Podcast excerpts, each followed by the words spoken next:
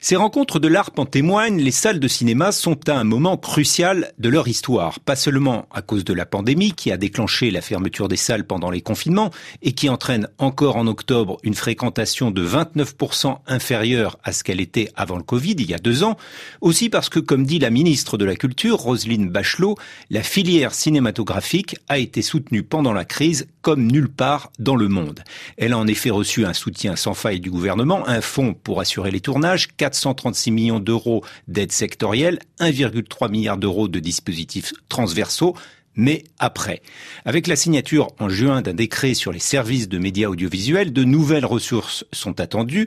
Netflix, Amazon Prime ou Disney Plus doivent consacrer 20 à 25% de leur chiffre d'affaires en France au financement de la création, dont un cinquième en faveur du cinéma français. En contrepartie, ces plateformes pourront diffuser les films plus tôt. Les professionnels proposent que ce soit 15 mois après la sortie en salle plutôt que 36 mois aujourd'hui, ce qui est acceptable pour tout le monde, sauf pour Canal+, qui reste le principal argentier du cinéma français et qui trouve sa période d'exclusivité trop courte pour l'effort qui lui est demandé à lui plus de 200 millions d'euros. C'est donc sur cette chronologie des médias que butent les négociations, et l'on voit bien que c'est toute la place de la vidéo à la demande par abonnement qui est en question. Le débat a d'ailleurs pris un tour très polémique lorsque la Cinémathèque française et l'Institut Louis Lumière ont accepté de projeter trois films de Netflix en décembre dans un club qui a très vite été appelé le Netflix Festival.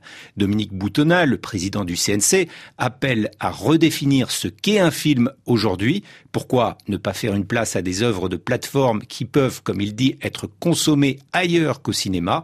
Mais en même temps, demande Nicolas Brigot-Robert de Playtime, peut-on imaginer une littérature réservée à quelques happy few qui, en plus, auraient interdiction de la partager? Car le propre de ces plateformes est d'exiger des droits numériques mondiaux en s'assurant l'exclusivité de grands noms de la production, de la réalisation ou du casting, que ce soit Gaumont, Jane Campion ou Omar Sy. Alors oui, les plateformes se rapprochent du cinéma dont elles aspirent les talents et les spectateurs, mais ce n'est sans doute pas pour sauver les salles.